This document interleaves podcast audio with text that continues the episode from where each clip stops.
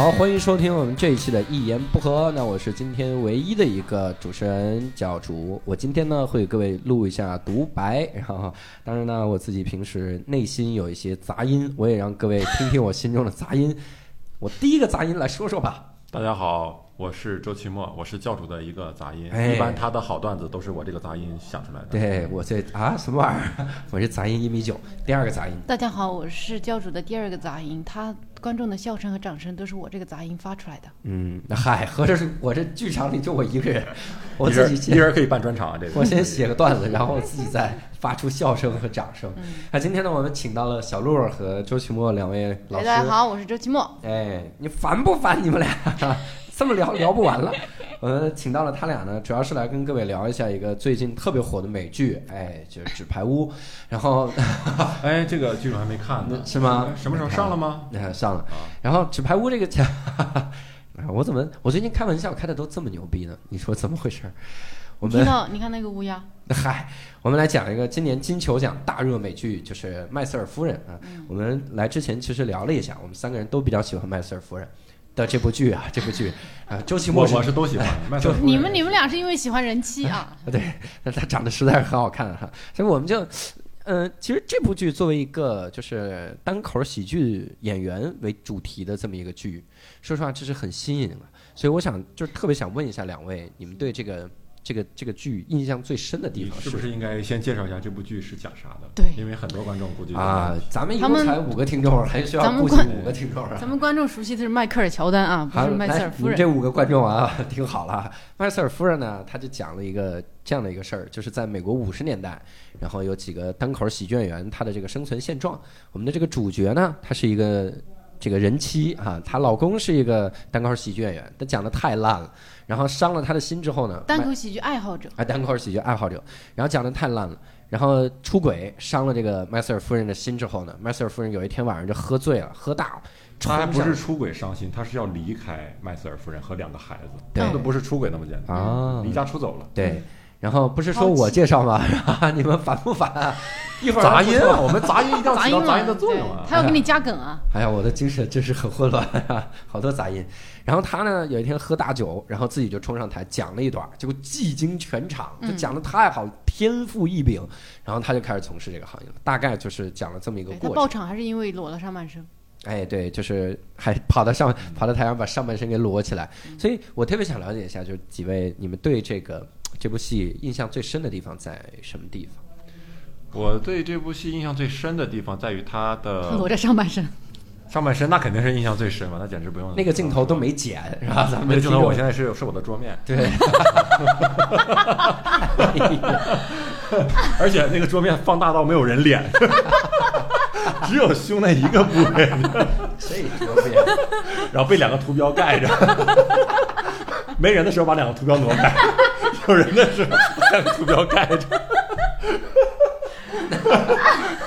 很好，这剧马上要禁播了。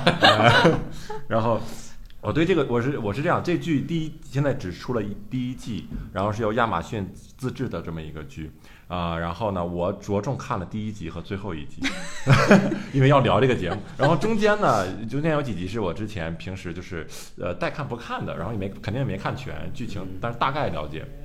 我对这个剧呢最大的印象就是它的一些细节，我觉得做的真的特别好。就是这个编剧你能看出来，他不是一个纯粹的喜剧编剧，他真的是一个特别棒的，就是整个的一个电视剧的编剧。对啊，你比如说呃，印象比较深的，你比如第一集开头就是这个麦瑟尔夫人在婚礼上的一段讲话，她就是说。哦，嗯谁会主持自己的婚礼呢？我会，然后讲了很多这个笑话怎么样的，然后其实这个这个镜头在开始特别的重要，因为他向大家交代了，就是你后来看剧情就知道，哦，他向大家交代了，首先麦瑟尔夫人具有搞笑的能力，第二个其实她具有讲单口的一种意愿，因为就像他台词里说的，没有人在婚礼上主持自己的婚礼，我主持，就证明他其实愿意有一种表达欲。表达欲。然后就这最开始是他两个最重要的特质给我们介绍出来，然后后面呢，呃，有一些细节他会预示着说这两个人他的婚姻的状况，包括整个片儿是关于婚姻，比如说麦瑟尔夫人去公司接她老公。啊，然后一起去那个晚上去演出嘛，然后那个有个出租车司机啊都没出现，那个出租车司机，她老公说啊，你把那个出租车打发走就完了，我们可以再叫一辆。他说那个出租车司机现在跟她老公呃跟她老婆什么有点婚姻的问题，我不想就这么把他打发走，就这么随便的一句话，其实他就是预示着。他们俩的婚姻其实也就有问题，或者整个这个，但当时那个社会可能都会有一些这他。出门的时候还看了那个秘书一眼，哎一嗯个哎对说是对你说是对连铅笔都不会削，然后一个小细节，特别棒。然后我觉得还有印象比较深，就是比如说她在呃，她跟她老公那天晚上进到卧室以后，两个人就分头睡去了。其实卧室呢，在一般的剧里，它是特别重要的一个场景，因为两个人进到卧室就是最重要表现他俩关系的时候。那一般都会期待一场激情戏，但是这第一集没有，就是他俩就是我是期待的啊，他俩就是在那儿分头在那儿睡了，然后开始表现这个麦瑟尔夫人是怎么样，半夜就是老趁她老公睡完以后是吧，起来化妆，然后把自己卸哎卸卸妆，卸妆，嗯，然后在早晨醒的时候再把它画上来。对她老公醒之前对，虽然两个人在睡之前也是吻别怎么样，但是你能看出来两个人的关系是已经很就是嗯淡，他是在预他在表达着某种关系，啊，然后还有就是比如说麦瑟尔夫人。在她老公离决定离开的时候，这都是第一集的内容，交代特别快，一些情节交代特别快可。见看得很细啊。第一集啊，第一集，然后她老公离开她的时候，她正好就是回去下雨了嘛，她回到家里就下雨了，自己一个人，然后房间里黑着灯，她喝酒。其实雨在那个就是影视作品里，包括文学作品是很重要的一个元素，就是下雨它就是有一般都是有寓意的。雨首先会衬托这个人物非常凄凉的心情，嗯，第二个它重要的寓意是意意味着重生，就是因为雨会代表春天，想象的春天万物复苏，所以你看，比如《肖申克的救赎》那场雨也是，他出狱以后，嗯，一场大雨把他浇下来，他也是重生了。纯洁，然后麦瑟尔夫人这个也是，你会发现，就是他在外面淋了一场雨，淋着雨，头发湿着，拿着一瓶酒，到了那个当就地下室去讲单口，这是他的心声了，因为他嗯。这、这天开始，这个晚上开始，跟他以前是完全不一样。对，所以就就这些细节，你就会觉得这个这个编剧是特别懂这种电视语言什么这种这种语言元素的，对。就是他真的不是一个纯粹的一个我都那个喜剧的东西。但是他在金球奖提得名还是喜剧剧集，最佳喜剧剧集。嗯，她确实嘛，他本身也，是，关键这个女主角她得的那个奖更更搞笑，就音乐类喜剧最佳女主角，就是这哎，她真的是这部剧里面发现他这主要是第一集和最后一集哈，是充斥着一些音乐剧的这种感觉啊。包括第一集他们坐出租车路过一个呃一个就是一一个这个就是像公寓的门口，三个女人在那里跳舞，这不是一个正常的情景会发生下的。对啊对，他们三个像对着镜头在跳，他就有一种音乐剧的感觉。包括到后来到那个商场去做那个职员的时候，嗯，那些商场的职员、哦，那对对对，那种感觉，特别美都有那种舞，台音乐剧的那种、嗯那种感觉，所以他是有有点那个意思。对。嗯那小鹿呢？对什么印象会比较深啊，？印象太深，好多段啊，印象都特别深刻。比如说麦瑟尔夫人量她的那个腿围，腿围，对多少年啊？多少年一直在量他量腿量了？十一年啊，量了十年。对，就我我看第八集她还在量，就是呃，我觉得就女女的对自己哇这种严格的要求啊，真的有点吓人，就觉得、嗯哇真牛逼啊！就是还有对像刚齐墨提到的那个，为了保持在丈夫面前的那个形象嘛，然后卸妆啊，然后早上起来化妆，这个我觉得。呃就跟他比的话，我都不配活着。对，你说我这种人要有个老公，我也不可能做到这个样子。对我看的那个整体的感觉，我是对他有一次表演的时候，底下一个观众离场，就最后一场表演，观众离场，我印象特别深。那观众离场的时候就说，女人就不应该抛头露面，女人就应该在家里面打扫。我什么女人不好笑，嗯对，女人不好笑女人是讲不了的，女人就得在家里打扫卫生什么的。你把这些东西跟她前面的所有的行为放在一起，你就会发现那个年代就是有这种性别歧视，很严重的性别歧视。男人应该干这些事儿，然后女人要负责啥？你一定要保养好，你不保养好，你老公就把你踹了。你必须特别优秀，然后即使这样，你老公还出轨。然后你必须每天晚上啊，就让他见到你都是化完妆的样子，多多恐怖！而且他第一次离婚，他爸骂的是他，啊，对，就是这个就崩溃了嘛，说你是不是没做好或者咋样？他妈他爸都围着骂他，所以在这个里面我，我我印象是比较深的，就是我觉得那个年代吧，你包括对种族也是，包括对黑人，然后对这个女人也是，他会刺激单口演员，就是真的会有几个人敢站出来说这些事儿，那他会有特别好的题材。嗯我觉得如果都是歌舞升平、特别和平幸福的年代，我觉得是很难出特别好的这种观点类的单口喜剧。嗯我是这种想法。嗯，我觉得他之所以把这个情景设置在五十年代，可能也就是出于这种考虑，因为它有戏剧冲突。对它那个时代容易出人物，对吧？它是一个代表着女性解放啊，是吧？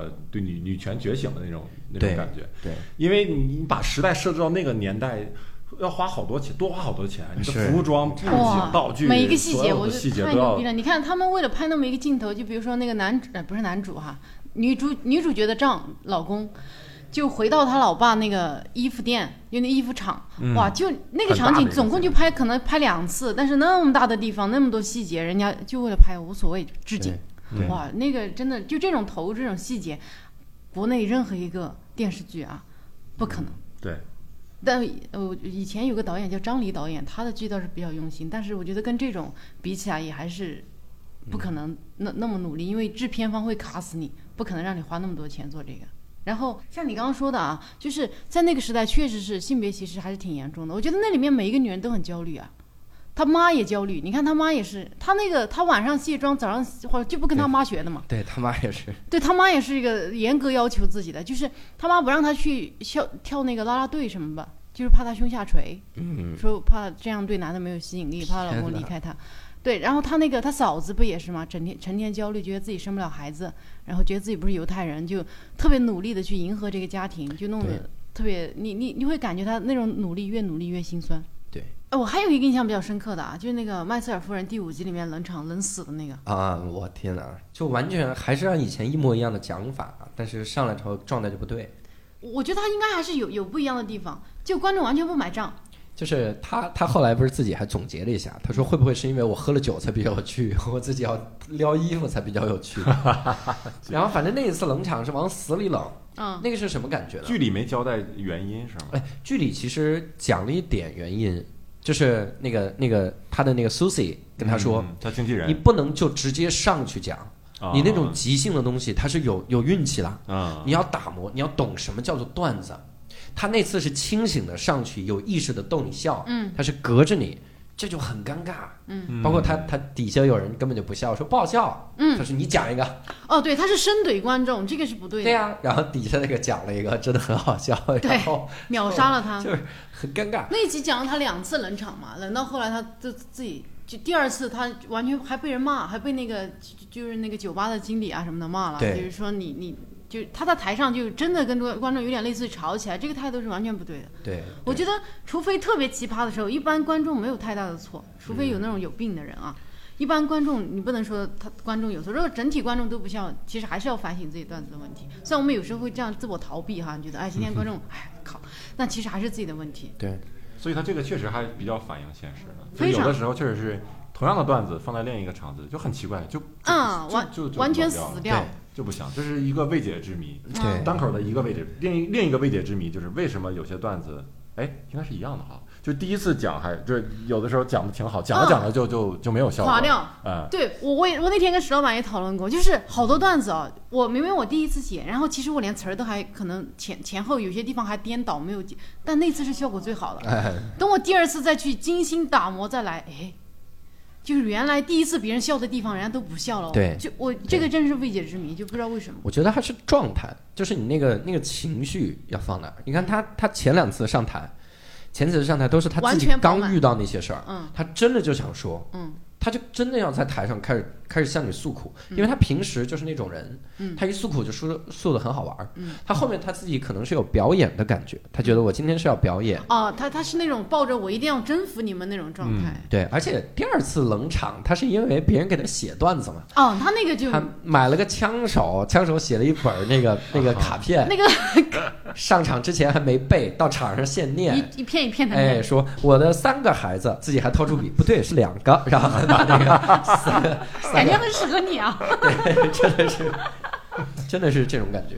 我对，我觉得，呃，我不知道哈，就是别人给自己写的段子啊，因为目前我们有没有享受过这种待遇，说别人给自己写段子这件事情啊？那别人给自己写的段子，如果在现场演出的时候，我觉得不容易，尤其是我觉得那个人给他写的其实都是笑话。对嗯，一方面呢，我觉得是笑话，就这种戏剧冲突的这种；一方面，他得跟你的人设是相符的。你讲了一个完全不像你的，那肯定不行。那别人帮你写很难写的像你。嗯，包括他其实语言的风格都不一样。嗯，我以前的时候，我我去讲过一些，试着讲，比如说一些演员有些段子不讲了，嗯，我就要过来，我觉得教主啊，他就每天守在周奇墨和石老板他们家楼下，等着那两个人晚上一生气，把这个段子从扔扔出去，就开始他一把翻垃圾，翻垃圾里面小纸条 对写的对布丁布丁快去捡。但是教主傻逼了吧？今天没段子。直接喊一声不就行了吗？教主看今天是个安全套。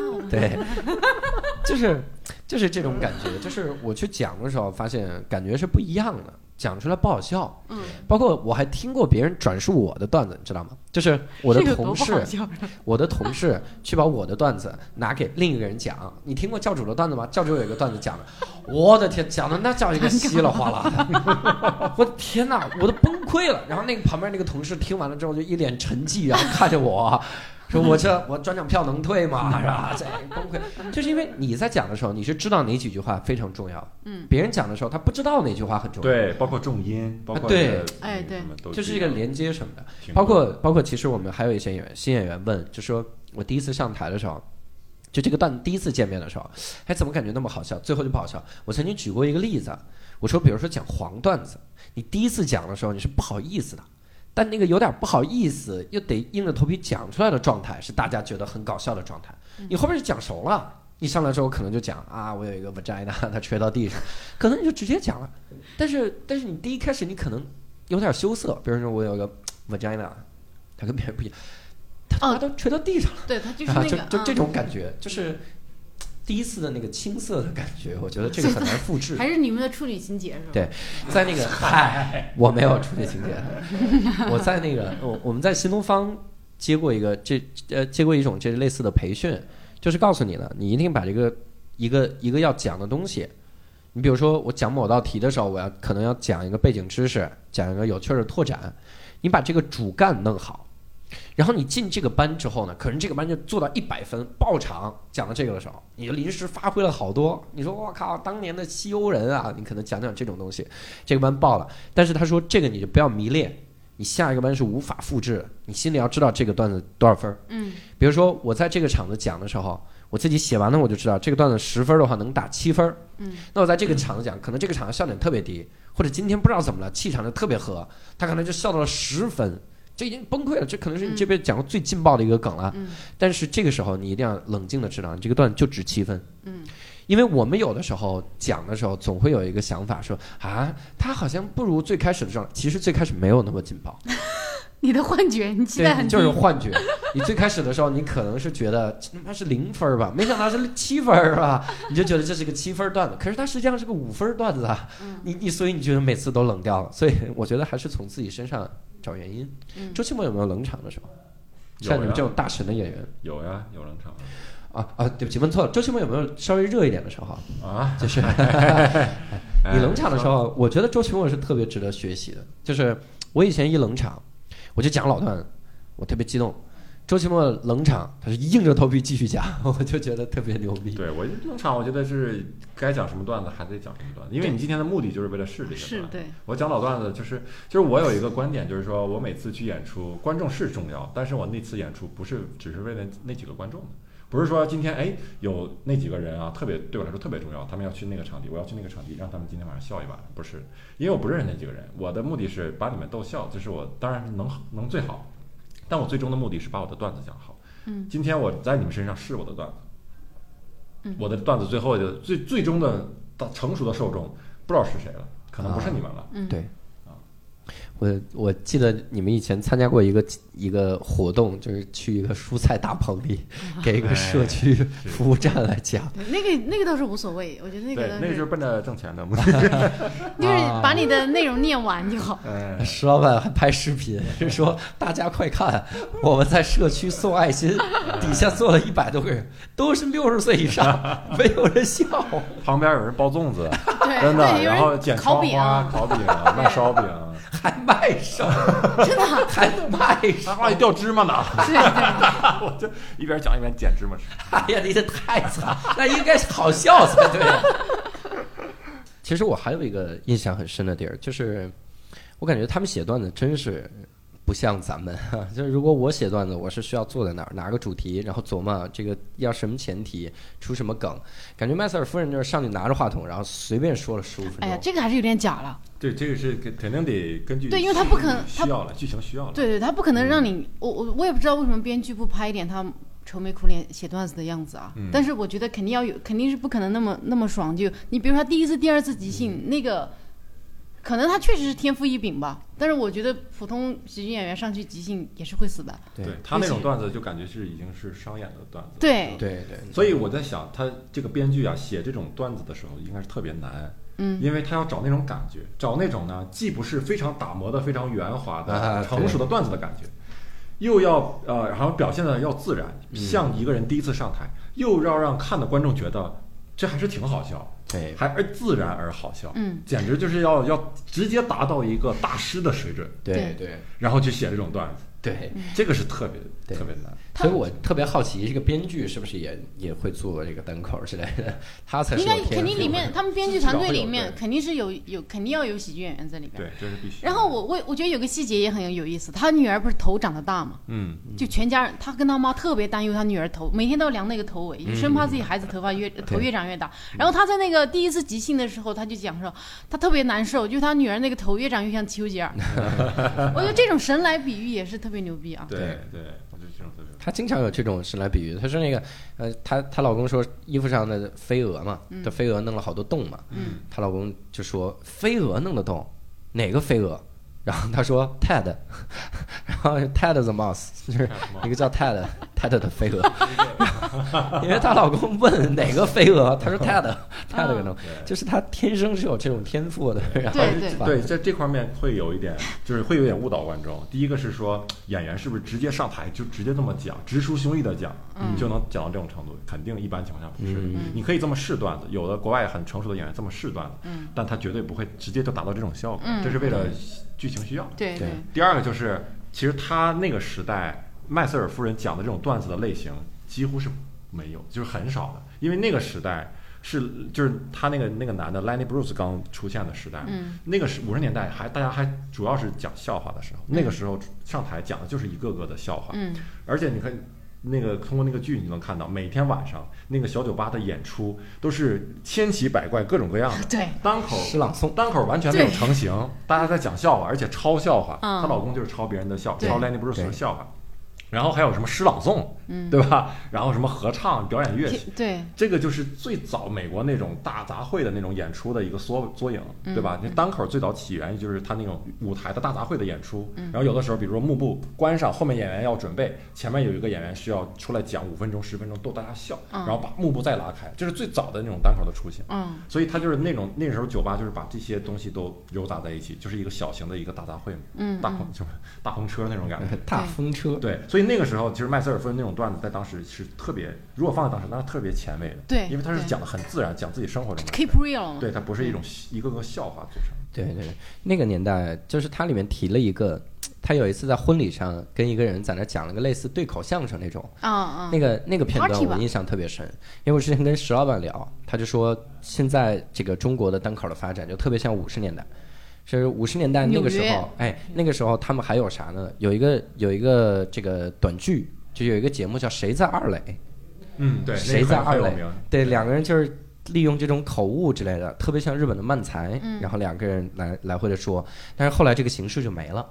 他当时就是拿这个来比喻，就说一个一个社会发展着发展着吧，啊？这种这种假的东西可能嗯就不想看了。对对对，我我愿意希望你来分享一些真实。嗯，对，一些好笑的真实，也不一定只是真实。对，所以呃，我们正好就说到了这个里面，就是它是美国五十年代的单口喜剧吧。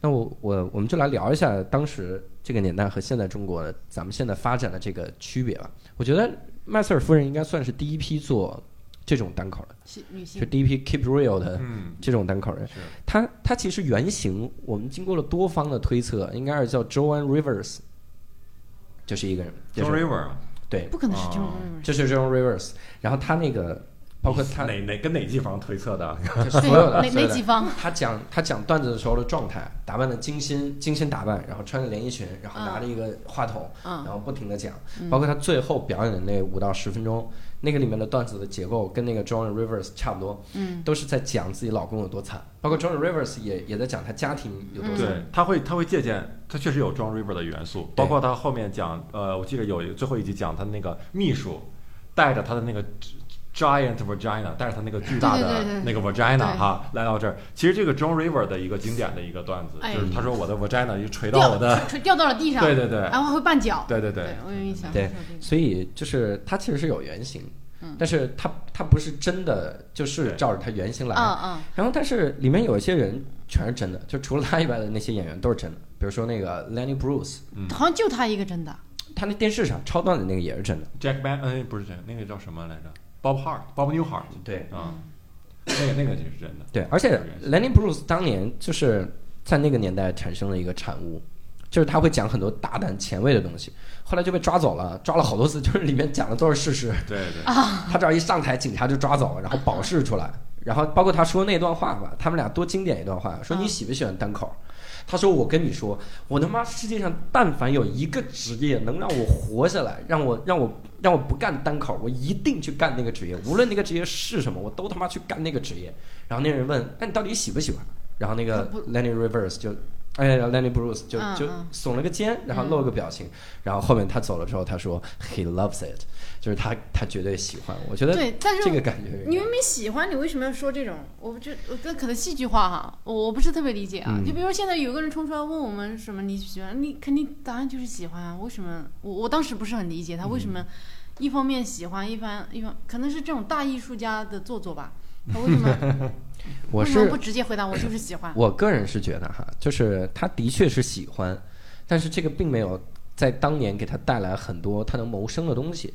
换句话说，就是他对我的优点可能就是我喜欢他，但是我讨厌贫穷，但他的确给我带来了贫穷。他他老让我进警察局，他的确带来了进警察局这个事儿。如果比如说他当年就特别火，然后又能做这个事儿，然后挣好多钱，他别人都已经很火了吗？他那个时候没有啊，就他在说这段话的时候并没有火，嗯他是后面才火嘛。你看他说这段话的时候是刚刚开始下了那个下了船，就从海军服役回来没多久，有一丢丢小名气，开始上电视了。嗯他是放在这个时候。嗯 Lenny Bruce，如果你去查的话，你发现他就火了三四年，就是那个时候是爆火，嗯就是所有人都喜欢。包括你看最后一集，他自己就开专场，嗯然后他去哪儿就外面排长队来看他，就是他他那几年特别的火。然后我是觉得他可能就觉得这个东西就缺点是多一点的那种。他的这个刚好跟那个麦瑟尔夫人那个梗，我觉得是差不多的。就麦瑟尔夫人也是说，我老公真烂，我老公有一百八十个缺点。她不是听了她老公都走了嘛？气的还出去帮他打了一架。对然后最后一句她说：“但是没有这些男人的话，我们怎么来吐槽他们呢？所以我们应该爱我们的老公们。”然后他说：“嗯，My name is Mrs. Ma- Maisel。”然后他就下来，就是这种感觉。你可能给了我一万个缺点，但是有一个优点是让我撑下去的，就是这种这种道理。但是我觉得这个态度哈，我觉得这整个片子里，就女人对男人的态度，会觉得有点，我我不是很接受啊。我觉得，呃，她老公这个出轨，我不知道你们怎么看啊？你们可能男的会觉得啊，出轨了一次，然后我再回来。你我没有啊，我没怎么想啊。你们你们我你们觉得麦瑟尔夫人应该原谅她老公吗？我觉得啊，原不原谅是他们两个人的事儿，但是你不能以现在的这个年代的道德标准去要求那个时候，因为那个时候男的特别重要，顶梁柱。那个时候，嗯，你看经济来源对经重要的经济来源。她麦瑟尔夫人平时应该是不工作的，她不工作她不工作，主要是靠她老公。所以那个时候，那是一个必要的家庭的组成成分。你不管说你是爱这个人还是不爱这个人，不管你爱有那个时候金钱，但是你自己一个单身女人，这是不正常的，在当时，你一定要有个男人养着你。那你说她不跟别人，跟那跟谁？就跟老公啊对她自己压力也很大。对，而且说实话，我我那会儿看那个《演员的诞生》，嗯，里面黄璐不是演了你真的一段儿看了好多啊。啊，对，是，呃，黄璐演了一段儿，然后演那个农村的家庭的那个嗯女、女的，然后来了之后跟那个人说，说我拐卖你孩子是我的错，但是我生不出孩子呀，那是因为我生不出孩子啊，我就得拐卖一个。当时好多观众就批评他，说赵薇当年演这段的时候呢，演得很温柔，演得有一种负愧疚感，然后你怎么演的那么理直气壮？然后黄璐不就说嘛，说因为我仔细在想，她是一个农村妇女，在他们那儿生不出孩子就是一个天大的事儿，所以就是拿这个当理由呢，就是我生不出孩子，所以我只能拐卖你的孩子了。她就是要相信这句话。所以我觉得麦瑟尔夫人她她说那些，包括对男人的态度，可能就是那个年代的产物。她可能那个年代下大家想的东西都是那样。就没办法，你你你现在跳出来，你肯定容易，但那个时候可能就是男人就是我我需要留住的，而且女人就是要去留住男人，可能是这种感觉。而且正是他一个觉醒的过程，嗯。对吧？他中间肯定是哦，肯定是还要，后来不是最后的结尾就是她老公听到麦瑟尔夫人讲的，那些呃别人透露的他老老婆的那个唱片嘛，麦瑟尔夫人那个唱那个现场演出的录音，嗯。发现都在吐槽他，吐槽他的整个家庭，秘秘书啊，然后他就愤怒了。这是第一季第一季的一个结尾嘛，嗯就是这样。所以你看第二季他俩本来就打算重归于好了，所以第二季又又会又会是一个冲突的开始。所以我觉得在这一点上，这个这两人的关系很奇妙，就是只有麦只有他俩都是单口演员的这个身份，才能给他俩的关系带来这么复杂的一种变化。因为他俩的关系，首先第一层最明显的关系就是感情关系。嗯。就是她老公那个时候觉得自己不搞笑，觉得自己特别想成为一个单口演员，嗯。但是又成为不了，没有这个才华，然后就把这一些所有的攻击性的行为、一些愤怒都发泄到他老婆身上。嗯老婆已经做的特别好了，麦瑟尔夫人，对吧？？对，然后呢，他又出轨了，然后怎么样？其实他就是在破坏，就是一种破坏欲啊，用通过就伤害，小孩愤怒了，摔文具的那种感觉。对，通过伤害别人来表达自己的对现实中的那种无力嘛。嗯这是他俩第一层，就是感情关系。然后麦瑟尔夫人最开始挽留，后来就不挽留了，对吧？第二层关系就是说，你说他俩还是一个竞争关系，嗯就是他老他麦瑟尔夫人是一个在台上比她老公好笑得多的人嗯。这个对于当时的一个男人来说，在事业上，我的老婆家庭主妇啊，居然做的事儿比我一心一意想做的事儿还要牛逼。所以你看，最后来最后一集，那个她老公去偷偷看她麦瑟尔夫人的演出。然后麦瑟尔夫人讲的很好，那几个男的离场了，说女人不好笑怎么样？她老公追出去揍那两个男的，揍那一个男的。其实她老公那个时候不是说因为爱她揍的男，老公当时特别沮丧，就说他他太棒了，他太棒了，一边揍一边说他太棒了。其实他内心是特别沮丧的那种，就是我操我他怎么能这么棒？他比我棒啊！他是因为他不是那种爱意的发泄，他是那种就是说纯粹的沮丧的发泄，把那个人揍了，然后他特别沮丧的走。嗯所以这是他的第二层关系。第三层关系就是说，因为他是因为麦瑟尔夫人是单口演员，所以麦瑟尔夫人在台上讲的那些素材，还都来自于她的家庭，嗯也就是她的老公不光是在麦瑟尔夫人面前抬不起头，就是我是一个比你差的单口演员，我还抄别人段子，还被你知道。关键是他在所有人面前，居然被他老婆抖出来所有的事情。我跟我的秘书发生了关系，对吧？我我留下两个孩子，然后怎么样？所以这是对他来说是一个相当于三重打击，嗯就是他俩的关系太复杂，因为这个职业的关系，也只有在那个年代才会出现这样的关系。对我觉得我觉得确实是这个单口喜剧对他俩的生活来说是特别重要的一个元素。如果是她老公不是那么执着于做单口喜剧，想就是想成为这样一个，但是自己又没有才华的话，他俩他可能也不至于那么抑郁。他也不至于跟自己老婆有这种情绪，然后也是后来的发展。如果没有舞台这个东西，没有舞台这个东西的话，他老婆也不至于把这些东西说出来，因为可能永远一辈子就压抑住了啊。我不会说拿他当当素材，然后让全世界人都知道，他们俩的关系可能也不至于走到完全无法挽回。我对，我其实还想听两位聊这么一个感觉，就是，就是当年那个年代发展的东西，我们在那个电视里也看到了单口发展。我觉得有一个特别重要的点，就是他开始变得真了，他开始讲自己真实的东西。有一个场景我记得是那个麦瑟尔夫人，她那个听了一个特别牛逼的人的这个单口。那个人是假装扮成一个村姑，然后敲铁盘子啊！我是个农妇，我住在哪个哪个贫民区，我还特别的穷啊！有钱人都该死，怎么样？他听完觉得特别的好，然后他就帮他开场。但是开场之前不是去他家嘛？嗯，一去了他家，然后发现他们家那个牛逼呀、哇天哪！说是从厨房，然后到那个到洗手间，中间还得换一次车，然后就特别牛逼，吃的东西超级上档次。他就问那个人，他说你你跟那个你舞台上那个形象完全是两个极端，你简直是一个公主和一个农妇的这个对比，你是怎么瞒住这个秘密的？然后那个人就说你买通记者就好了，你不让任何人说出来，其实你特别有钱。然后你还假扮成农妇，然后你还进入那个角色，你去骗他们，然后演那。后来他自己一上台，把这他妈全抖搂出来了。他自己一上台说：“怎么会有人不 keep real 呢？啊，他们家那么牛逼。”然后没想到我穷成这样。就是我对这这个有特别大的意见。我看到那段的时候，我其实特别愤怒。我觉得麦瑟尔夫人这样做是不对的。嗯，那个女的有什么大的错吗？我给大家带来带来欢乐，我挣我该挣的钱，我我有什么错吗？你为什么要这样把人家的隐私这样抖出来？你这样就完全毁了人别人的事业。因为你这样一个一文不名的人啊，你去给人这样一个牛逼的人能开场啊，对于你的事业也是很大帮助的。然后人家也没拒绝你给人家开场，他也没有对你做任何一个任何不适当的事情。对，然后你这样对别人做出这么缺德的事情，我是觉得完全不对。其实这是一个律师的视角，是吧？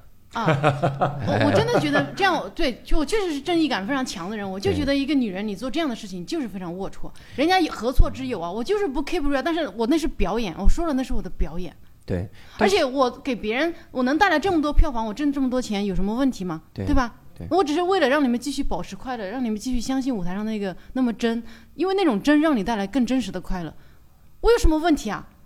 为什么要这样拆穿人家，然后让人家票房受影响？不，我觉得还是有点区别。就是我听众，因为他是讲观点式的，他在讲富人特别可恶，穷人特别特别好。那如果你身份是一个穷人，我们可以接受；你身份是个富人，我们接受不了。你看现在郭德纲，郭德纲就不讲他之前那些段子，他没法讲了。他讲我要奋斗，他说我特别穷，我到那个大兴地铁站我换一趟自己，没人信。所以他跑过来说：“我们就应该这样奋斗。那些有钱人真傻逼，所有人都知道你有钱，干嘛呀？哈，你这个演的很假，你除非就能瞒一辈子，但肯定是瞒不了一辈子。所以我觉得他处理那个东西，主要是为了突出那个年代的假表演和真实的表演这个这个冲突。嗯，然后我还是，我就觉得，因为我当时看那个的时候，我就觉得心里特别不舒服。我觉得他那个行为是不对的。对，我觉得随着观众的进步，这个问题也就不成问题了。比如，你比如现在那个路易 C K 啊，他成名以后，他在台上还是会扮演他的那种舞台人格，一个屌丝，嗯他经常会说自己在一个房酒店房间里孤独的撸管儿，啊，对吧？这个他是个有钱的屌丝嘛，面前坐着两个姑娘，对，然后坐着两个 两个面前坐着两个女喜剧演员。对，就是他后面那些段子体现的还是他那种什么屌丝的气质、loser 的气质。嗯，但是大家所有人都知道他其实应该很有钱，对啊，但是大家能比较好的区分，呃，舞台形象跟台下，或者是说呢，他舞台形象有一部分就是真实的，嗯不代表人有钱就快乐呀。对，嗯有钱他会，有的人开奔驰不一定快乐呀，对对吧？对我挺我挺我挺快乐的，特别快乐。有的人就是他不快乐，他表面上也硬说自己快乐，这种人，对，我是嗯真心快乐那就的。奔驰，而且他得强调自己是真心的，对就强撑。对，每就是他天在奔驰他还是车有部分真实的，就是你有钱人一样会感到孤独，一样会有落魄的时、悲伤的时候，嗯这个是不冲突的。但是他的舞台形象一直是从来不不很炫，对吧？都是简单的 T 就恤。Kevin Hart 就比较容哎，易看他就很，但你炫了，别人还是会喜欢你，他还是会讲我黑人的各种，对吧？然后我我就是我有各种窘迫的地方，我觉得反正我还是觉得没有问题，他那样做就是缺德。对，是有点有点有点不妥当。对，因为那个女的对他真的没有做任何过对分的事情。对对对对，就是提醒了他马卡龙不能那么吃，他就上去说对啊，就是啊你不要吃那样。那那个女的，我觉得还还是人家是告诉他，我真的觉得女演员怎样会更受欢迎。我甚至觉得人家是我把你叫到我家来，我帮了你一下。对对对，而且我还给你一个开场的机会，对你居然回来就给我一巴掌，你把自己也毁了，所以后面他就全毁了那嘛，活该嘛这！样我。真的觉得是。他主要是不是正因为这样，这个女孩才是反叛，就是反叛的，她才能做出事业。如果他不在这儿设置这个点的话，他就一个特别老于世故、特别油腔滑调的人，我觉得他后面写不出他那样的段子。所以是为了塑造人格，有这个有这个感觉。嗯嗯然后我特别想跟二位聊一个东西，就是我们现在的这个中国市场这个单口发展和这个五十年代这个单口发展，我就特别想听听这个的对比，因为我觉得时时期其实差不多。你看，我们也有也也有超段子，我们也有之前就前几年特别像那个谁在二垒那种，就大家上舞台之后讲的都是假的，很多都是假的。我今天碰到一个黑人，黑人给我贩毒，就 就讲这种东西。没人讲过，这太假了。是吗？我讲的。然后，所以类似是这种东西。然后就是你会发现，我们现在开始写真的东西了，包括我看很多的新演员也是写真的东西了。所以二位有没有这种感觉？就我们现在这个时代跟那个五十年代差不多？不太没有，这个话题，你这不是这个话？题，这个话题真的是一言不合呀，这瞬间就给我聊没了。我这话题，我靠，那我一个人录个独白。小小鹿来，小鹿来。不不，我我真不知道人家五十年代在干啥，我知识匮乏。我 keep real，我就是个知识匮乏、只是学历高的人。主要是我看这个剧，我就心里特别有期期望。我期望再啥呢？我就觉得，你看这个剧里面观众越来越多，人开始慢慢上电视了，开始讲这种真东西，然后开始变火了。那我们现在应该也可以了吧？我们应该快熬出来了吧？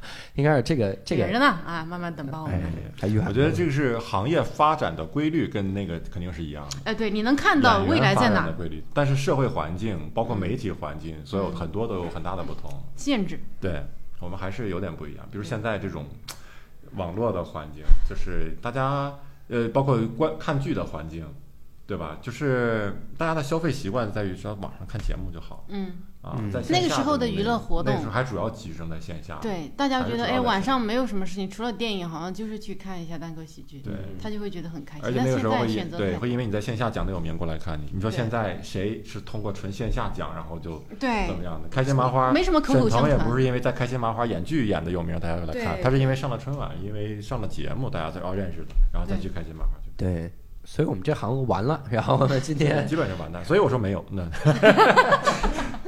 看不到希望。我们今天是三个绝望的演员。最后，我还特别想聊一个感觉，就是还有没有类似这样的同类的这种电视剧？几位有推荐？我先推荐一个《抛砖引个玉》啊，就是日本有一个电视剧叫《火花》，不知道你们有没有看过？没有，太好了，有，哎好，现在回答问题都是这种了吗？我 我看过一点剧，但是主要是呃把书看了，前两天看了一本书。对我也是看了《火花》那个书，然后加上剧，再加上马上要出电影版。它讲的就是呢两个漫才演员，嗯我靠，这个努力的路径，我真的太推荐咱们看看那个那个剧了。就是因为每次我感觉日本的喜剧演员，你随便挑一个出来拍他的成名过程，那就是一个特别励志的故事，惨的崩溃。日本现在有一个特别火的组合叫奥黛丽。奥黛丽，嗯就是漫才的组合，嗯它里面那个哥们儿没出名的时候惨成什么样？那个春日，他没出名的时候呢，头永远不洗，所以他的舞台形象就是分分的油头。他之前是真是油头，分头油头，然后内裤，我靠，我听到就崩溃了。内裤怎么做呢？一个月换一条，怎么做到？先正面穿一周，然后背面穿一周，掏过来，反过来，正面穿一周，背面穿一周，四个礼拜，一个月换一次内裤，就真的穷成那个德行。不是，然后换给搭档穿，两个人互穿。哎，他就是脏而已。对，然后然后熬出来，不是他就是穷，那为什么不洗一下？他哪有那么多的关系嘛？这个他买不穿那么多内裤啊，他就没几条内裤。不是，你看人家小何啊，嗯，小何不也就只有一条内裤吗？人家每天坚持洗啊，那不是内裤都是出门洗成烂的了吧？烂的继续穿呀，也是干干净净的穿内裤啊。他就是懒，对不要觉得他穷，然后。然后在火花里也是，就那些人特别特别的可怜。我就觉得真的跟咱们做单口的感觉也，我看每部剧都觉得是在说咱们，你知道吗他？说没有，说的是咱们，跟你没有关系。说的是你们，开奔驰的人是你们还怎么活呀？你说看这个，看这个剧的时候，你们还看过有别的剧吗？好像之前周奇墨说过一个，我们没有钱，我们没有时间，我们太惨了，我们看不了剧，就像那个人洗不了内裤一样。好像周星墨之前推荐过一个叫那个《I'm Dying Up There》是吧？Up Here 啊，Up Here，那个剧后来就没怎么看。嗯，那是个什么玩意儿？那是一个剧，就是 讲 操！今天我们就他妈没法聊了，这个节目，别聊了。讲哎，好像是七十年代吧，是美国洛杉矶那面，嗯正好跟这跟这个麦瑟尔夫人一个东一个西，因为麦瑟尔夫人讲东边纽约曼哈顿这面，然后那面是讲洛杉矶那面西面啊，然后也是讲单口的那种呃演员，但是它是一个一种群像式的一种表演，就是里面没有绝对的主角啊，每个人都有差不多充足的戏份，平均的戏份，然后讲一群演员他们每个人的生活大概是怎么样的，然后主要是围绕着一个酒吧。啊，但是他的戏剧冲突就是多，比较多一点，线条线索也比较多，对，不像麦瑟尔夫人这种比较集中，然后比较呃贯穿始终的这种，嗯，我那天跟石老板聊，石老板自己说，他说他看了麦瑟尔夫人之后，就感觉我们是被选中的，就我们被选中了。他说啥呢？说就在我们做的还有起色的时候，我们都出了专场的时候，就是已经比别人好一点的时候，出了这么一部大热的讲这个的美剧。就是讲，讲你看之前那个《I'm Dying Up Here》，然后包括《路易不容易》（Louis C.K.） 呃，路易，然后这些都没太火，但麦瑟尔夫人是真的火，所以大家开始关注、这个。真的火吗，同志们？他是真的火我。以为只是我们圈子里。你看啊，，金球奖是奥斯卡的风向标，嗯，得了这个离奥斯卡差不多了。所以这个他在那儿奥斯卡斩获不是个两个奖。电影奖吗可是他是是他怎么他是剧集？我的意思就是，金球奖的电影已经那么牛了，金球奖的电视哦难道差一截了呃吗？不能差到那儿去，哎呀，不能差。哎，没有多差。然后就是这种感觉，我觉得就是你看，中国现在有好多人开始关注这个，就是开始看这个剧，开始追这个剧，这对我们来说是帮助。嗯，是绝对是帮助。因为以前别人不知道这是是是个啥玩意儿，还叫脱口秀呢。你想想，关键是观众看完这个剧就觉得，操，这玩意儿不就是自己啊，有点啥伤心事儿上去一讲就乐吗？这这不演员讲的还不如那个剧里讲的好呢。就是演员上我上去就能讲的玩意儿，你怎么讲这么差我？们就是 我们就是我们就是选中会被会被埋掉的。啊，先是埋掉了，我们是牺牲了那一批。好吧，那这期呢，我们也聊了很多了，聊得也很愉快。我们再次感谢小鹿和周奇墨。那我们下一次一言不合再会，大家再见。对再见。Hey, yeah, I